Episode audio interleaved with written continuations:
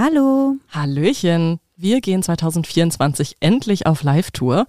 Wir kommen nach München, Hamburg, Berlin, Köln und natürlich nach Münster. Der Vorverkauf läuft bereits und da wir in einigen kuscheligen Locations spielen, lohnt es sich, besonders schnell zu sein. Alle Infos zum Vorverkauf findet ihr bei uns auf Instagram und die Tickets gibt es bei Eventim und rausgegangen. Wir freuen uns sehr auf euch und hoffen natürlich, dass ihr zahlreich erscheint.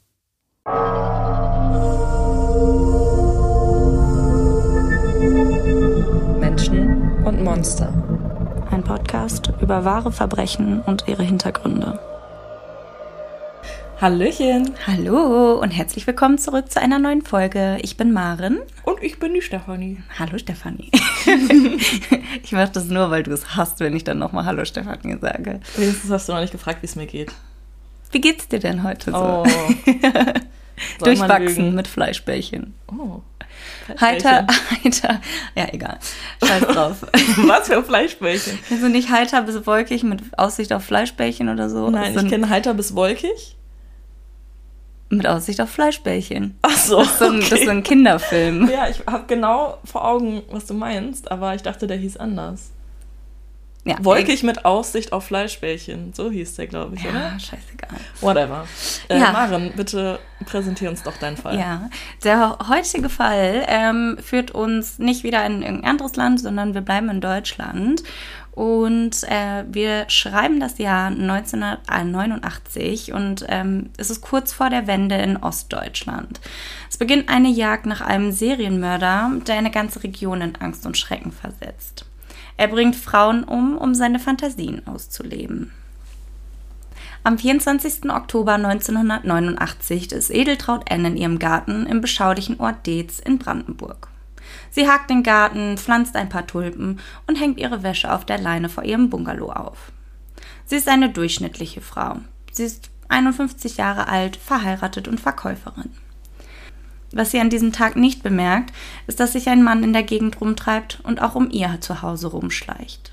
Heimlich dringt der Mann in ihr Haus ein, während sie sich weiterhin nichtsahnend ihren Tulpen zuwendet. Im Haus werden alle Schubladen aufgerissen, die Wäsche wird durchwühlt. Er ist auf der Suche nach etwas. Doch wir fragen uns an dieser Stelle, was sucht er da? Sexspielzeug. Möglich, vielleicht auch nicht. Wir werden es gleich erfahren. Als der Eindringling Edeltraut N im Garten sieht, ändert er seinen Plan schlagartig. Er ist nicht mehr nach der schnellen Beute aus, er will mehr.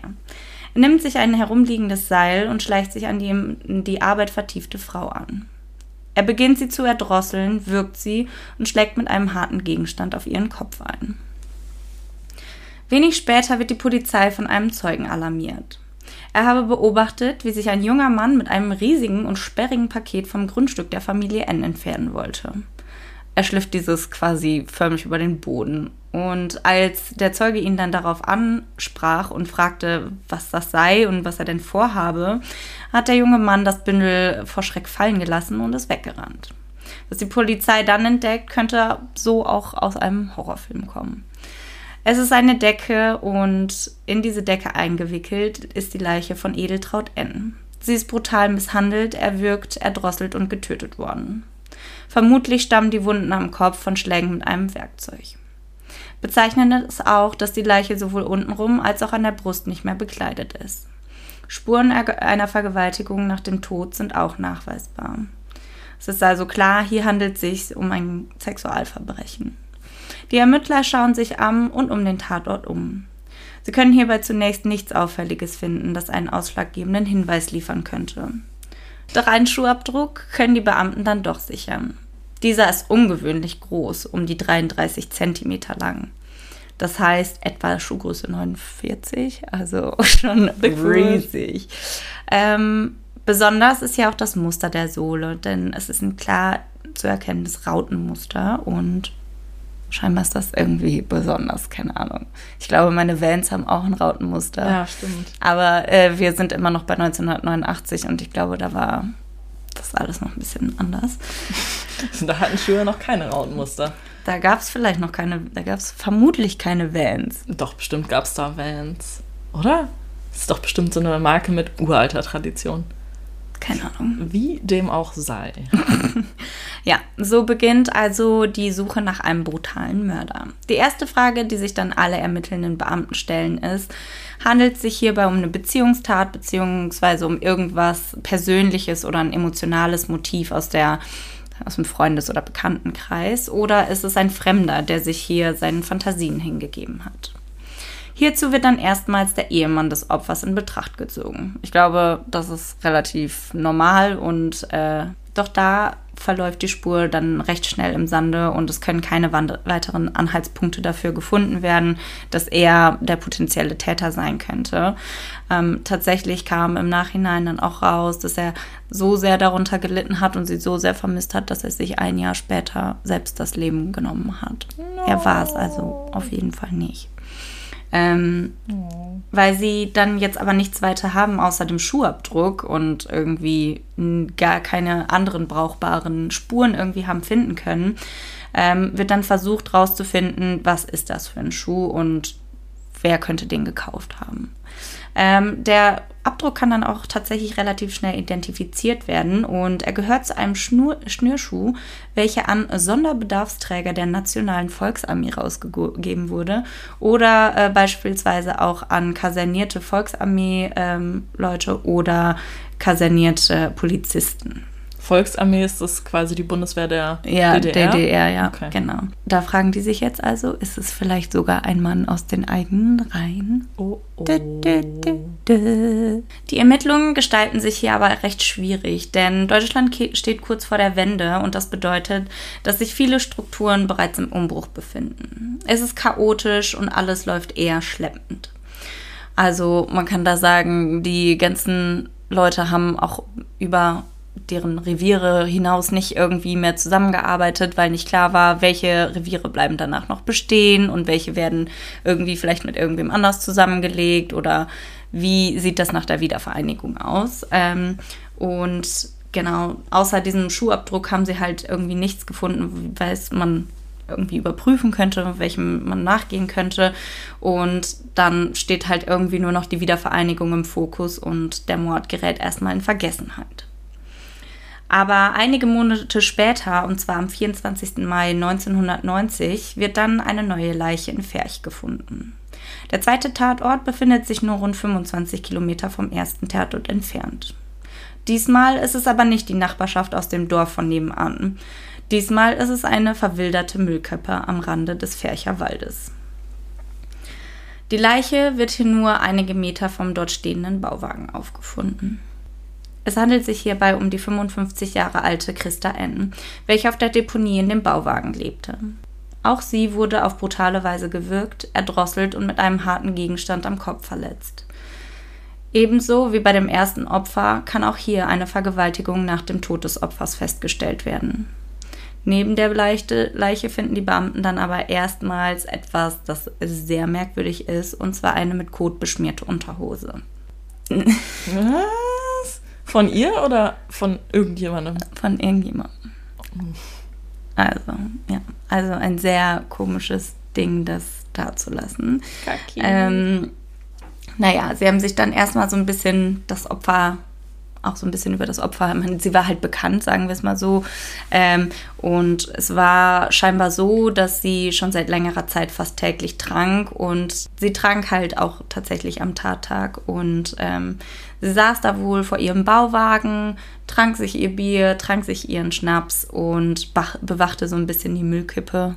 Der Täter kam und sah sich vermeintlich auf der Kippe nach etwas Brauchbarem um. Es kam vermutlich, weil das haben wohl Leute irgendwie aus der Ferne gehört, dass da ein bisschen rumgeschrien wurde, irgendwie zum Streit. Warum, weiß man natürlich jetzt nicht. Und dann kam es zu einem Kampf zwischen dem Opfer und dem Täter. Er griff sich ein Kabel, er drosselte und erwürgte sie.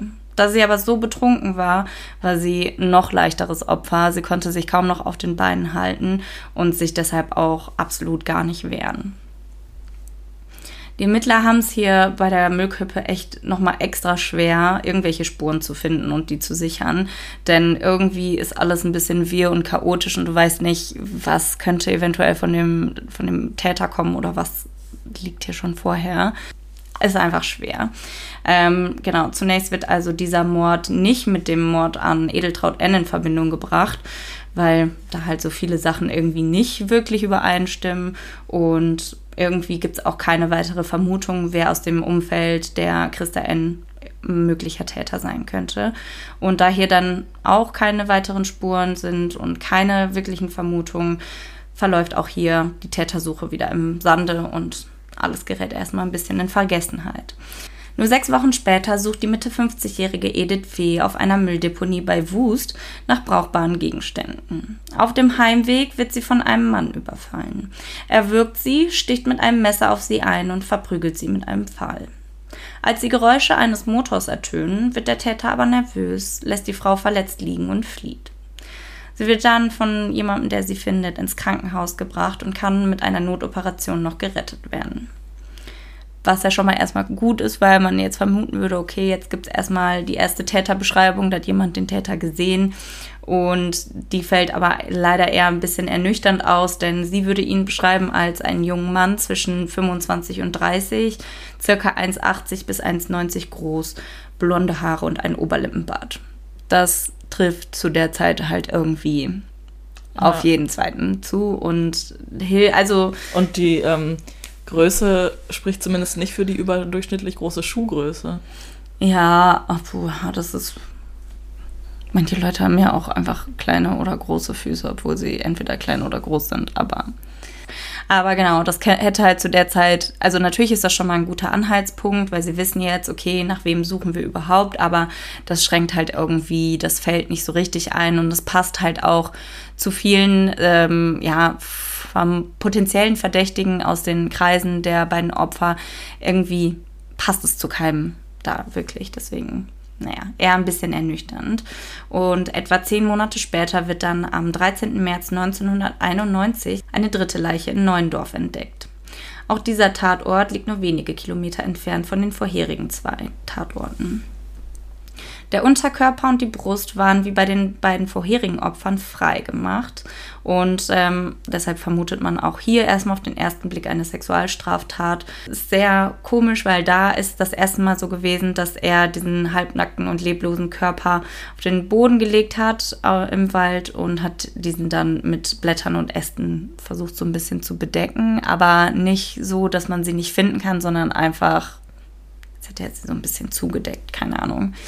Ähm, es handelt sich hier um die 34 Jahre alte Inge F. Und sie war nach einem Streit mit ihrem Mann bei ihrer Freundin und hatte sich bei ihr ausgeweint. Auf dem Heimweg ging sie dann den kürzesten Weg nach Hause und der verlief dann halt neben einem Waldstück und naja, es war halt irgendwie abends sehr, also ich hätte es mich nicht getraut, aber naja, ähm, was sie halt da nicht weiß und vermutlich auch hoffentlich nicht irgendwie gedacht hat, ist, dass sie jemand beobachtet. Denn ohne jeden Gedanken an irgendwas Böses muss der Schock umso größer gewesen sein, als der Täter plötzlich auf sie zugeht, sie greift und sie sofort ähm, anfängt zu verprügeln. Alles geht ganz schnell. Er schlägt ihr ins Gesicht, tritt sie nieder und sticht mit dem Messer auf sie ein. Er zieht die verletzte junge Frau nun tiefer in den Wald, entkleidet sie, sticht ihr in die Halsschlagader und lässt sie verbluten. Danach vergewaltigt er sie. Danach. Mhm. Ach, komm schon. Bei diesem Mord ist es das erste Mal, dass es eine sehr auffällige Spur gibt. Denn Inge trug, als sie gefunden wurde, eine Unterhose, welche ganz klar nicht ihr gehörte. Diese musste der Täter ihr nach der Tat angezogen haben. Als man sich die Umgebung etwas genauer ansah, fand man noch mehr Damenunterwäsche sowie diverse Pornohefte. Alles vermutlich über längere Zeit gesammelt und dort in kleinen Erdlöchern vergraben. Ja. Es wird, es ist, es ist einfach ein sehr absurder Fall. Erst nach dem dritten brutalen Mord an einer Frau kommt den Ermittlern dann erstmals der Gedanke, dass die Morde irgendwie vom gleichen Täter begangen wurden und es hier irgendwie einen Serienmörder zu geben scheint.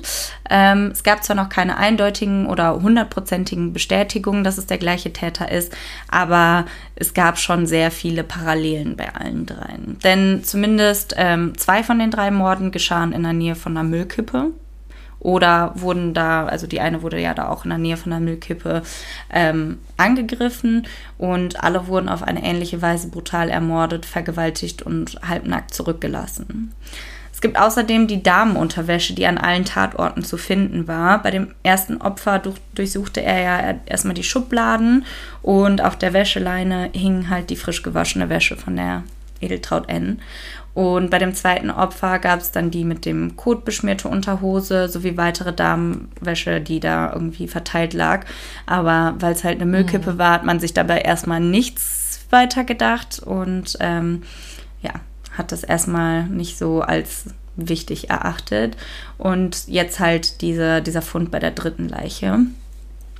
Die Ermittler sind sich also jetzt sicher, dass sie einen sexuell motivierten Serienmörder vor sich haben. Gutachter und Psychologen vermuten hier eine schwere sexuelle Störung. Auch die Wiederholungsgefahr wird als sehr gut eingeschätzt. Es waren immerhin innerhalb weniger Monate drei Morde und ein versuchter Mord. Es wird außerdem angenommen, dass der Täter die Taten in der Fantasie als eine Art Film erlebt und sich diese immer wieder und in seinem Kopf quasi anschaut und immer wieder daran zurückdenkt. Und je länger man sich irgendwas anguckt, desto langweiliger und ausgelutschter wird es. Und dann muss halt ein neues Opfer her. Und wie es schon vorhergesagt wurde, sind es diesmal nur neun Tage, bis das nächste Opfer gefunden wird. Boah, das ist aber echt kurz. Mhm. Ich finde, das klingt so wie, weißt du, wenn man so eine Folge Criminal Minds hat und dann sagen die so, wir haben es ja mit einem Serienmörder zu tun. Und dann so, ja, die Abstände werden immer kürzer zwischen den Taten. Und dann sagen die so, wir rechnen das mit diesem Algorithmus aus. Und dann plötzlich, bam, nächstes Opfer. Ich habe noch nie Criminal Minds geguckt. Oh no. Ich würde es zwar gerne, aber es gibt es nicht bei Netflix oder Amazon, deswegen. Okay, ich glaube, ich kaufe dir mal ein paar. Solange du noch kein Internet hier hast, musst Das ist das Problem. Ja. Sonst musst du das illegal streamen. Nee, True Crime Podcast. Wir sind auch Crimies. Ähm, Uns hören auch jura Also zwischen den Taten liegen diesmal nur neun Tage und somit wird am 22. März 1991 dann nähe Belitz ein viertes Opfer gefunden. Auch hier wieder unweit einer Müllkippe. Äh, ich finde das sehr weird, als ich das das erste Mal so mir vor Augen geführt habe. Der Müllkippenmörder. ja, könnte man auch sagen. Diesmal handelt es sich um die 44-jährige Tamara P., die mit ihrem drei Monate alten Sohn im Wald unterwegs ist. Oh. Ja. Sie war die Frau eines russischen Soldaten und lebte mit ihm auf dem Kasernengelände in der Nähe des Waldstücks. Der Täter hat sich äh, laut den Ermittlern zuvor vermutlich auf der Müllkippe rumgetrieben und hatte dort Wäsche gefunden. Als er auf seinem Rückweg nun Tamara P. sieht, gibt es eine Kurzschlussreaktion. Er stürzt sich auf sie, erwürgt sie und sticht auf sie ein. Das kleine Baby im Kinderwagen weint. Das scheint den Täter zu stören und ihn wütend zu machen. Doch was dann passiert, finde ich, ist noch grausamer und abartiger, denn er nimmt das Kind aus dem Wagen und schlägt es dann einfach mehrfach gegen den Baum. Oh Gott. Somit ist das Kind sofort tot. Oh. Die Mutter ist zwar schon sehr schwer zugerichtet und nur noch halb am Leben, aber sie lebt halt noch. Sie bekommt das mit. Er zieht sie dann auch wieder weiter in den Wald hinein, vergewaltigt sie und tötet sie. Da ist es halt andersrum. Da vergewaltigt er sie erst und tötet sie dann. Ich weiß nicht, ob es bei den anderen irgendwie, warum er das jetzt da geändert hat, aber naja. Er deckt ihre Leiche dann diesmal mit Moos zu und drapiert dann um sie herum diverse rosa Damenunterwäsche. Was stimmt nicht mit ihm? Well, well. Die Wälder rund um Belitz werden nun von der mehr als 80-köpfigen Soko Belitz-Mörder systematisch durchkämmt und auf den Kopf gestellt. Hunde werden eingesetzt und gesucht wird nach Wäsche oder anderen auffälligen Sachen. Es dauert nicht lang und sie stößen auf unzählige weitere Verstecke, wie bei der dritten Leiche. Manche Sachen in Erdlöchern versteckt, manche irgendwo auf einem kleinen Haufen gesammelt. Alles aber irgendwie Wäsche oder Pornohefte. Und die Wäschefundstücke füllen dann am Ende gut sechs bis sieben große Müllsäcke. Also. Was? Richtig viel. Wo hat er die alle her? Ja, also er war ja oft auf Müllkippe. der Müllkippe mhm. und hat es da zusammengesucht oder. Aber ich meine, wie viele Frauen schmeißen ihre Unterwäsche dann auf die Müllkippe? Ich weiß es nicht. Keine Ahnung. Ich weiß auch nicht, ob da vielleicht irgendwo was da entleert wird immer so. Also, keine Ahnung. Derme. Ich weiß es nicht. Ähm, was Derme? Ja. Okay.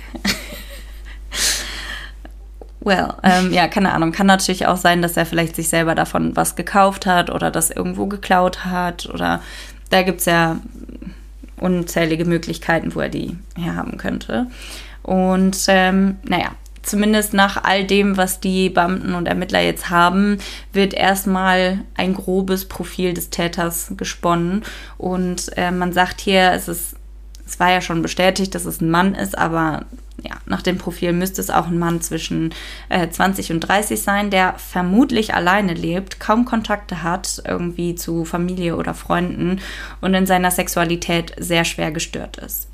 Er ist vermutlich ein Sexualstraftäter mit einem Unterwäschefetisch und ähm, dürfte auch privat sexuell auffällig sein und vermutlich auch wenig Kontakt zum weiblichen Geschlecht haben. Vom Verhalten denken sie eher, dass er eher schüchtern ist.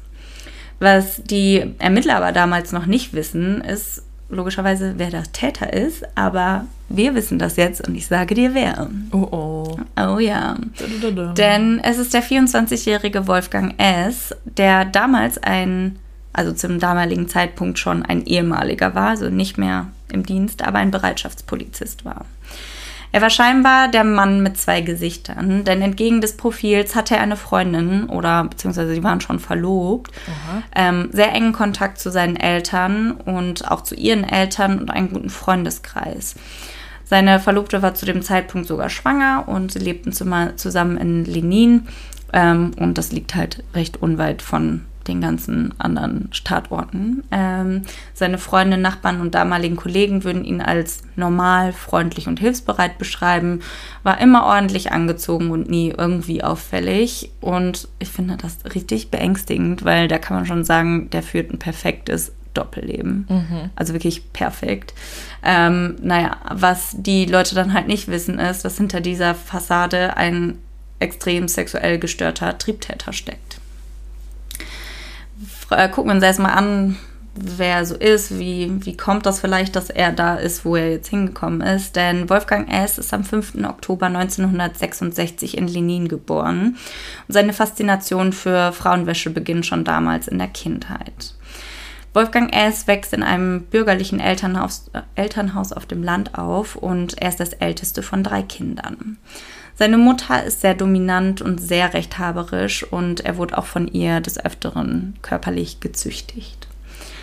Irgendwann gab es halt dieses Schlüsselerlebnis bei ihm in der Kindheit, denn er hat sich einmal ins, heimlich ins Schlafzimmer seiner Eltern geschlichen. Oh, Dann müsste Gott. er irgendwie so zwischen sechs und acht Jahren gewesen sein und hat dann im Schrank der Mutter Unterwäsche gefunden, hat diese dann angezogen und hat es voll gefeiert. Ja, also, okay. Ich dachte, du sagst jetzt, er hat sich in dem Schrank versteckt und dann hatten die Eltern Sex, weil, ohne dass er es gemerkt, äh, ohne dass sie gemerkt haben, dass er zuguckt oder so. Nein. Weil ich meine, jetzt die Wäsche der Mutter zu finden, ist jetzt ja nicht. Also ich würde sagen, das löst nicht bei jedem ein solches ja, Verhalten nee, aus. Nee, nee, das nicht. Aber ähm, ja, er hat es halt erstmal dann angezogen und fand das dann voll toll und ähm, hat sich da auch irgendwie voll gut beigefühlt. Mhm. Aber dann wurde es halt irgendwann sage ich mal, extremer im Verhalten, denn es scheint so, als hätte das bei ihm was ausgelöst, dass er sich zurück in ein noch früheres, kindlicheres Alter versetzt hat. Und irgendwann hat er halt angefangen, ähm, diese Unterwäsche, ja, in die Unterwäsche rein zu urinieren oder zu koten. Und sie als eine Art Windel zu benutzen. Und das hat dann natürlich nicht lange gedauert, bis die Mutter das rausfindet. Dann hat sie ihn beschimpft und beschrien, hat gesagt, du Schwein, du Sau. Hat ihn richtig zur Sau gemacht. Hat ihn wirklich zur Sau gemacht. Ähm, hat ihn natürlich verprügelt, aber er hat selber nicht realisiert, dass er irgendwas falsch macht. Also, ich meine, mit sechs bis acht Jahren, das ist halt schon richtig und falsch schwierig. Ähm, die Eltern ja. nehmen ihm dann als Strafe logischerweise die, auch die Unterwäsche weg und das war halt so für ihn so scheinbar einfach so voll das Ding. So, das war so wie so ein Teddybär für ihn. So. Schnuffeltuch. Ja. Mm. Dann musste er sich halt eine andere Möglichkeit suchen, diese Unterwäsche zu bekommen und ist dann halt auf die Müllkippe gegangen und hat die dann da, hat sich da Sachen gesucht und die angezogen. Mm. Dann kann man auch beobachten, dass mit zunehmendem Alter aber aus dem Verhalten irgendwie ein Trieb und was Sexuelles geworden ist, weil vorher war es ja irgendwie noch nichts also solche kleinen Kinder haben ja noch Ja, keinen sexuellen Trieb. Und dann kam das irgendwie so dazu, dass er Fantasien hatte, dass er sich wünschen würde, dass eine Frau seine Vorstellungen und das auch selber so, also die Vorstellungen teilt und sich selber auch mit ihm da irgendwie sexuelle Handlungen mit der Frauenunterwäsche betreiben sieht. Und das wäre halt so seine Idealvorstellung. Und ähm, er ist nur 23 Jahre alt, als er dann halt damals den ersten Mord begeht. Und danach konnte er quasi erstmal nicht mehr aufhören.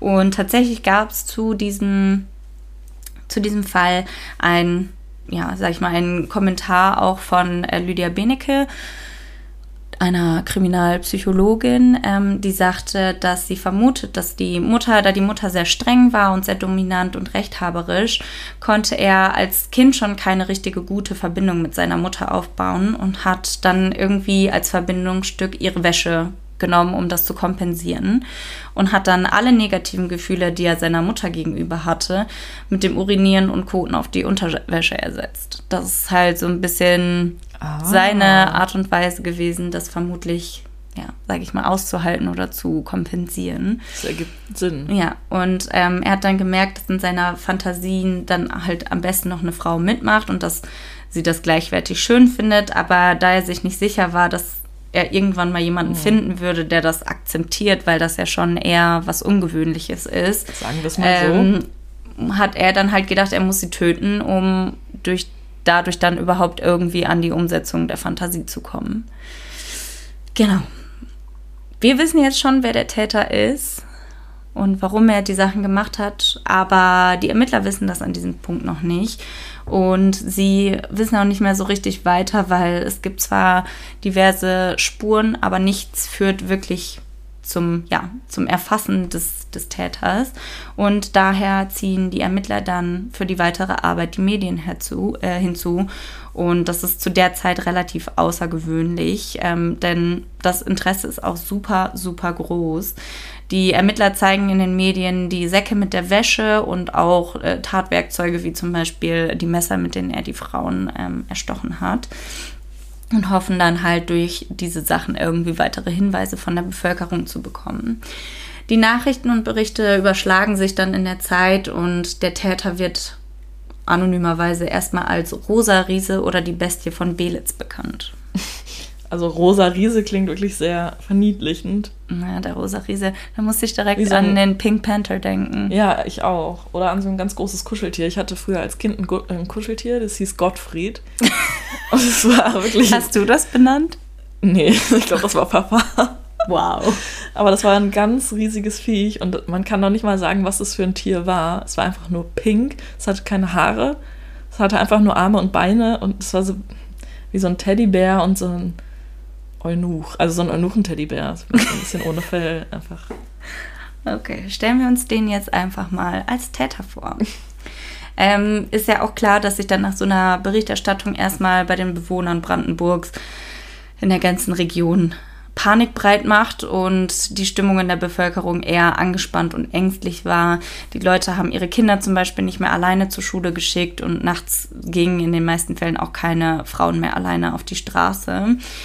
Doch tatsächlich reichen leider nicht alle Vorsichtsmaßnahmen aus. Am 6. April 1991 gibt es in Sputendorf einen weiteren Fall.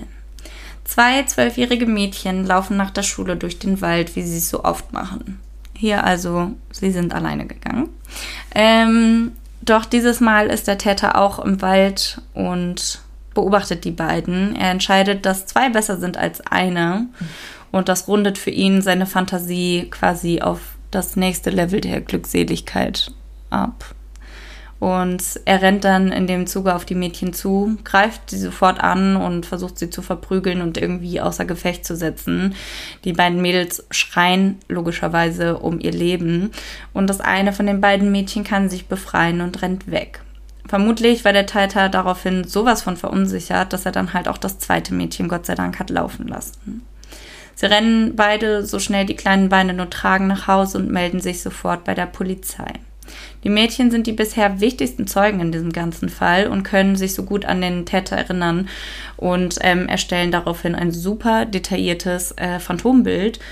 Und weil das eben so detailliert und so gut ist, dass sich da beide Mädchen auch so einig sind, ähm, entscheidet die Polizei sich das erste Mal dazu, hier Personenschutz auszusprechen, weil sie Angst haben, dass der Täter halt mhm. eventuell nochmal zurückkommt, wenn er weiß, dass die beiden ihn gesehen haben. Und ja, ist ja ganz klar, der Angriff auf die Mädchen war hier nur noch eine weitere Eskalationsstufe.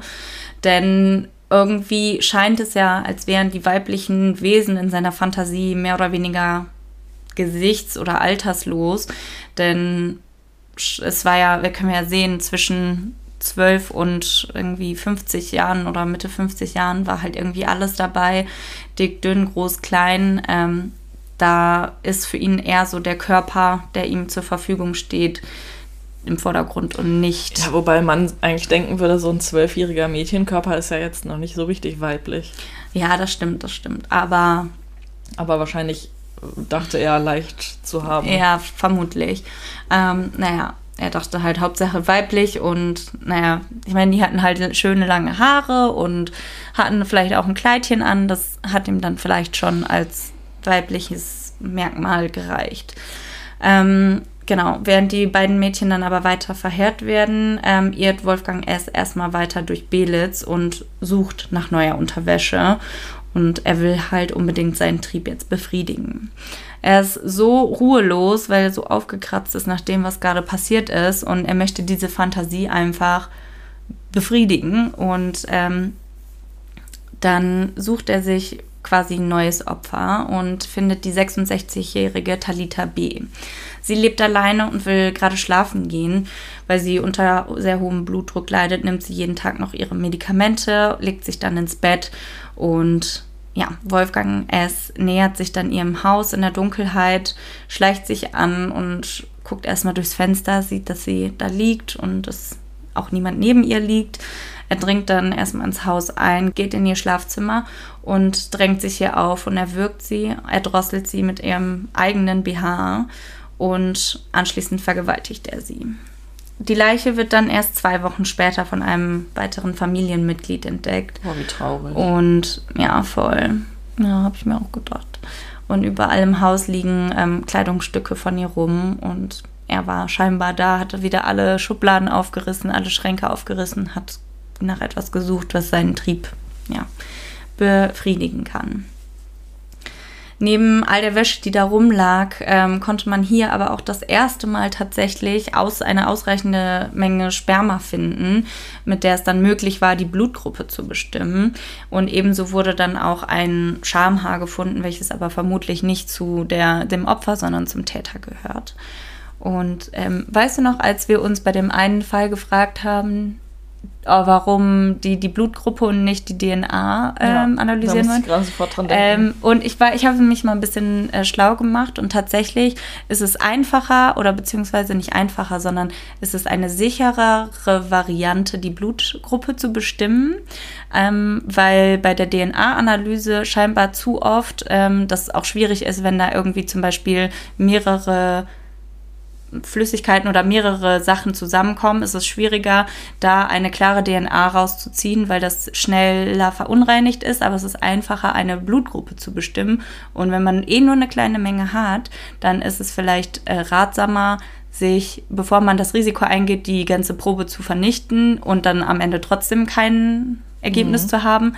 Es ist vielleicht ratsamer, ähm, die Blutgruppe rauszufinden und darauf zu hoffen, dass man daraus dann halt bei anderen Sachen vielleicht da zumindest schon mal eine Übereinstimmung findet. Ja, zumal man ja auch DNA in dem Jahr noch nicht so gut ja, äh, genau. vervielfältigen konnte. Genau, das stimmt. Ja, da hätte man halt wesentlich äh, größere Mengen gebraucht als das, was sie da hatten. Und da war es halt einfacher, die Blutgruppe zu bestimmen und darüber zu gehen, als dass man jetzt sagt, wir gehen das Risiko ein und bestimmen die DNA. Und das klappt vielleicht nicht, weil klar, wenn er dann natürlich auch mit ihr ähm, ja, sexuelle Handlungen ausgeführt hat, ist ja auch klar, dass da natürlich auch von ihr mhm. Körperflüssigkeiten vermutlich dran sind. Und ja, da hat man sich halt deswegen dafür entschieden. Ähm, genau, nach dieser Tat äh, wenden sich dann die Ermittler noch einmal an die Medien und lassen dort dann auch das Phantombild ausstrahlen, was sie jetzt endlich haben. Die Belohnungen für Hinweise zu Überführungen sind damals für über 20.000 D-Mark ausgeschrieben. Boah. Und das ist eine ziemlich große Summe, finde ich schon. Aber ich meine, wir sprechen hier von einem Serienmörder, also ja. Genau, vom Geld angelockt, ich meine, das ist eine super große Summe, machen sich dann unzählige Bewohner auf die Suche nach der Bestie von Belitz und durchkämmen auf eigene Faust alle Wälder. Ein bisschen verrückt, ja. Ja, richtig crazy. Ähm, Im Sommer 1991 macht dann einer von ihm im Wald bei Schmerzke eine sehr zufällige Entdeckung, denn er sieht ein Zelt und um das Zelt liegt Wäsche und auch Pornohefte und er will aber nicht alleine hingehen, deswegen holt er sich noch einen Bekannten oder einen Freund zur Stelle und die beiden fahren wieder zu der Stelle, wo das Zelt steht und sehen da auch tatsächlich den Verdächtigen, denn als sie ihn finden, trägt dieser Verdächtige ein Set an Damenunterwäsche, tanzt im Wald herum und masturbiert dabei. Okay. Die beiden sind sich jetzt relativ sicher, dass sie den Täter gefunden haben. Und einer der beiden fasst dann den Entschluss, eine riskante und wie ich finde auch irgendwie ein bisschen dumme Sache zu machen. Also gut für die Überführung, aber ich würde mich das niemals trauen, wenn da Serien, ein Serienmörder on the loose ist. Ähm, naja, er will sich irgendwie halt dem Typen nähern und er gibt dann vor, von der Forst zu sein und irgendwie, dass er vor Ort was zu sagen hat und dass das halt nicht in Ordnung wäre, dass er keine Berechtigung hat, dort zu zelten und er möge doch bitte mitkommen. Man würde ihm dann vor Ort irgendwie im Büro alles weitere erklären. Ähm, genau, ja. Wolfgang S. zögert erstmal ein bisschen, will ich dann doch ein. Denn man könnte sagen, die Männer haben da echt Glück, denn Wolfgang S. scheint irgendwie gar nichts zu ahnen und geht einfach mit. Ähm, obwohl das natürlich für die beiden auch hätte echt übel enden Der können. hätte die ja einfach abstechen können oder so. Ja, genau. Aber naja. Ähm, wir können aber schlussendlich sagen, es hat sein Gutes gehabt, dass sie es sich getraut haben, denn der rosa Riese ist nun endlich gefasst. Ja, die haben sich das wahrscheinlich nur getraut, weil sie das Geld haben wollten. Das kann auch gut sein. Aber tatsächlich war Wolfgang S. sehr ruhig und hat auf alles geantwortet bei der Polizei und hat auch direkt alles gestanden. Man hatte sogar das Gefühl, dass er irgendwie auf eine gewisse Art und Weise erleichtert war. Am 20. Oktober 1992, also knapp drei Jahre nach dem ersten Mord, wird ihm dann am Potsdamer Bezirksgericht der Prozess gemacht. Und das Aufsehen der Öffentlichkeit ist riesig. Die Leute stehen in Massen vor dem Gerichtssaal und versuchen da sich irgendwie reinzuquetschen, wollen alle irgendwie ja, den rosa Riesen live und in Farbe sehen. Und ähm, eine Gerichtsreporterin berichtet dann, dass sie das Gefühl hatte, dass der Prozess für den Täter sehr schwer erschien. Ähm, dass der war tatsächlich am Ende weit über 1,90 groß und man hatte das Gefühl, dass er vor Scham wirklich im Boden versinken wollte. Er machte sich so klein, wie es ging und hat immer wieder versucht, sich hinter seinem Verteidiger zu verstecken. Er sagte auch umfassend aus und er hat auch alles vor Gericht nochmal gestanden. Hat sich sogar entschuldigt und sagt, er könnte sich das selbst alles nicht so richtig erklären und woher das kommt und worum er so besessen war davon. Und ja, dann nur wenige Monate später, und zwar am 1. Dezember 1992, wird er dann zu lebenslanger Haft verurteilt. Ähm, das Gericht entscheidet aber, dass er vermindert schuldfähig ist, da er triebgesteuert gehandelt hat und einfach auch gar nicht klarkam. Ähm, und da wird er halt dann erstmal in die psychiatrische Anstalt in Brandenburg-Havel geleitet. Tatsächlich ähm, findet er sich da ganz gut ein. Und ich meine, er hat ja auch alles gestanden und er war sehr einsichtig. Mm, Vor Ort ändert er dann sein Geschlecht. Er Aha. möchte eine Geschlechtsumwandlung vornehmen und er fängt an, Hormone zu nehmen. Er ändert dann auch seinen Namen in Beate und fängt dann an, sich komplett als Frau zu fühlen, zu sehen und auch zu kleiden.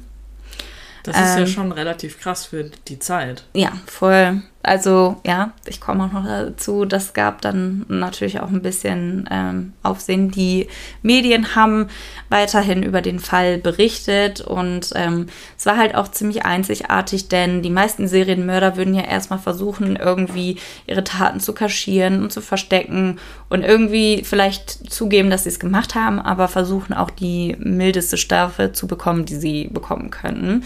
Bei ihm ist es allerdings anders. Ähm, er sagt selber, er kann sich halt, wie gesagt, nicht erklären, wie er das gemacht hat oder warum er das gemacht hat.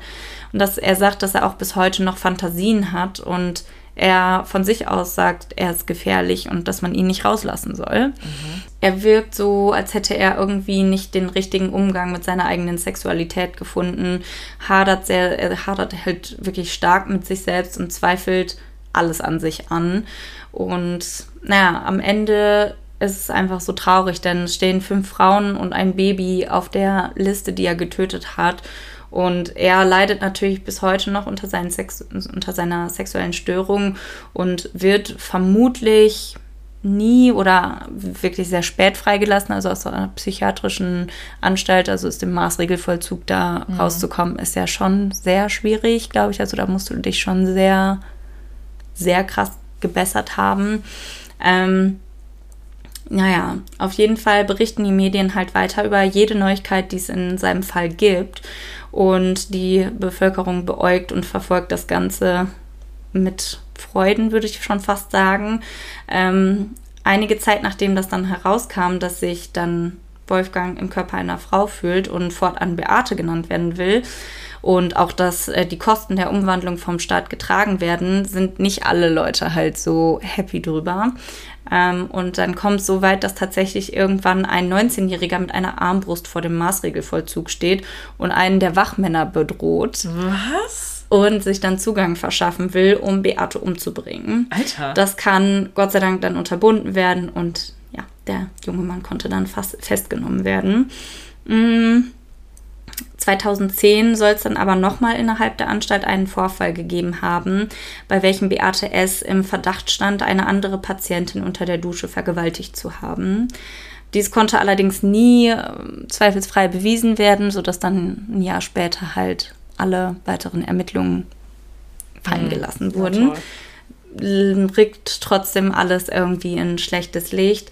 Und ähm, 2013 bekam sie dann das erste Mal auch Ausgangsrechte quasi. Und das ist auch wohl bis heute noch so. Ähm, einfach weil sie wegen guter Führung Lockerungen bekommen hat. Ähm, die Empörung macht sich dann aber in der Bevölkerung breit, als Beate S. dann bei einem der Ausgänge mit Frauenkleidern und hohen Schuhen in der Tankstelle beobachtet wird, wie sie ein Pornoheft kauft und dann wieder zurück in den Maßregelvollzug geht. Und das ist auch tatsächlich das letzte Mal gewesen, dass man da jetzt, also dass ich da was gefunden habe. Das war 2018. Das ist ja noch gar nicht so lange her. Also wirklich noch nicht so lange her, aber genau. Also es sind jetzt halt, ja, 27 Jahre. Boah. Ist er jetzt schon im Maßregelvollzug. Sie, sorry, mhm. sie im Maßregelvollzug. Ja, das Wahnsinn. war der Fall vom Rosa Riesen.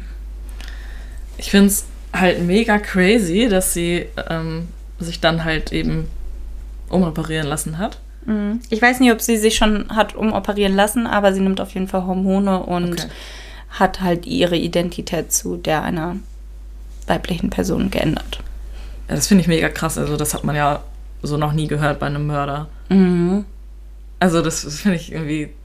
Aber ich finde, das macht halt irgendwie Vielleicht gibt das so ein bisschen so eine Erklärung und diese ganze Verwirrung und das, wie es in seiner frühen Kindheit abgelaufen ist. Und zur damaligen Zeit wurde sowas, hättest du mit sowas mit Sicherheit bei nirgend, nirgendwo bei irgendwem mhm. ansprechen können.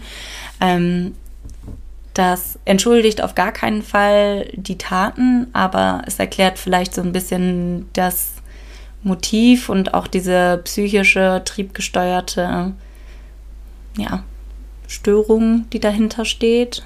Besonders mhm. krass finde ich an dem Fall eigentlich die Ergreifung tatsächlich. Mhm. Dass sich da zwei Männer einfach auf eigene Faust, das ist ja wie in einem schlechten Echt? ARD-Krimi oder so. ja, ja. Ähm, dass sie sich da einfach hinwagen und dass der Typ dann da halt auch, also diese Vorstellung, dass er da alleine halbnackt in Frauenkleidern und durch die Gegend tanzt, ähm, Mhm. es klingt so absurd. Voll. Ja, ich weiß, was du meinst. Also gut, dass es so funktioniert hat und dass sie Mhm. nicht die nächsten Opfer aus seiner Liste geworden sind. Ich glaube Ähm. auch, dass er an denen, also bei denen wäre ich mir jetzt nicht sicher gewesen, ob er die überhaupt umgebracht hätte, weil das also so wie mir das jetzt in dem Fall erschienen ist, wirkte es auch so, als hätte sich bei ihm dann so ein, so ein Schalter umgelegt und dann wäre er in so einem Wahn gewesen und dann hätte er sich einfach diesem Trieb hingeben müssen. Und das war halt einfach nur auf Frauen bezogen. Und Aber meinst du nicht zur Vertuschung? Also ich meine, können wir eh nur spekulieren, aber Mhm. Äh, glaube ich tatsächlich nicht, weil so easy, wie er sich dann am Ende gestellt hat, glaube ich nicht, dass sie da irgendwas hätten befürchten müssen. Vielleicht hätte er, um die irgendwie abzuwimmeln und davon zu kommen, gegebenenfalls mal irgendwie was nach denen geschmissen oder irgendwie versucht, einen von denen zu verprügeln oder sowas. Aber ich könnte mir jetzt persönlich nicht vorstellen, dass er da ähm, außerhalb seines Triebs und außerhalb dieser Störung irgendwie groß die Aggressionen aufgebracht hätte, um jemanden umbringen zu wollen. ich finde es ähm, ganz lustig, als du vorhin einfach so von der von dem Tatmuster erzählt hast, ähm, hatte ich vom Profil her genau die gleiche Idee wie die Ermittler, dass es halt eher ein schüchterner Mann ist, vor allem weil er die meisten Frauen ja auch erst vergewaltigt hat, nachdem sie tot waren. Und äh, gerade auch wegen des Wäschefetisches, dass er wahrscheinlich ähm, sehr zurückgezogen ist und eben nicht mit seiner Sexualität klarkommt. Und Ja. das ist halt so krass, dass es dann irgendwie das genaue Gegenteil ist. Voll, ja. Und dass seine Frau oder Verlobte noch nicht mal irgendwas wahrscheinlich davon mitbekommen hat. Niemand hat davon was mitbekommen. Und das ist halt, mh, das finde ich immer umso gruseliger, wenn man dann mitbekommt, dass Leute eigentlich so unscheinbar und, also wenn die halt dann so in Anführungszeichen normal erscheinen, dann würde man halt nicht vermuten, dass da sowas hintersteckt oder das würde ja, also würde für mich auch bedeuten, dass er es schafft, den Trieb so weit zu kontrollieren irgendwie. Aber vielleicht war es auch zu der Zeit, wo er dann gemordet hat. Das waren ja ähm, zwei Jahre, in denen er gemordet hat. Und dann halt so in seinen Mitte 20er Jahren, vielleicht hat das irgendwie bei ihm was ausgelöst oder so. Ich weiß es nicht. Aber es ist auf jeden Fall crazy. Ja, auf jeden Fall kannte ich den Fall noch nicht. Mhm. Und ich finde es cool, dass du den mitgebracht hast. Danke. Danke dir. Gerne, gerne. Hast du sehr schön vorgetragen. Danke. Möchtest du noch einen Witz hören? Ich möchte immer einen Witz hören. Okay. Immer. Dann äh, I will tell you one. Also ich muss sagen, auch wenn das jetzt echt traurig war, ich finde, das war jetzt nicht so ein bedrückender Fall, wie wir es manchmal vielleicht haben. Ja, das stimmt. Obwohl es mir richtig leid tut. Für Also das Baby. ja, da, also wenn ich mir, ich habe mir das vorgestellt, der muss dieses Baby da Oh, rausgenommen haben und hat es einfach gegen den Baum geknallt ein paar Mal und dann war es Oh. einfach tot.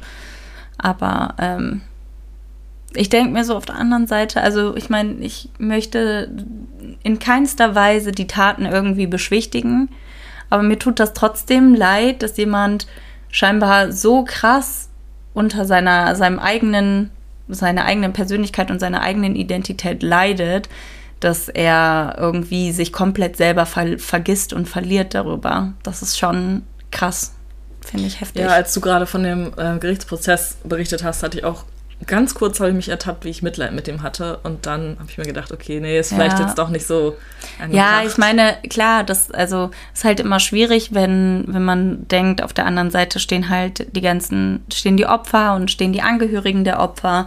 Das ist natürlich mega, das ist so viel schlimmer als das, was er durchmacht. Ja, das ist einfach nicht zu aber, entschuldigen. Nein, es ist nicht zu entschuldigen, auf keinen Fall. Aber es ist trotzdem irgendwie, wenn er sich dann auch noch so schämt und direkt alles zugibt und sich versucht irgendwie zu verstecken und selber sagt, er möchte nicht freigelassen werden, bevor Ich er. könnte mir auch vorstellen, dass das vielleicht das für die Angehörigen ein bisschen leichter macht.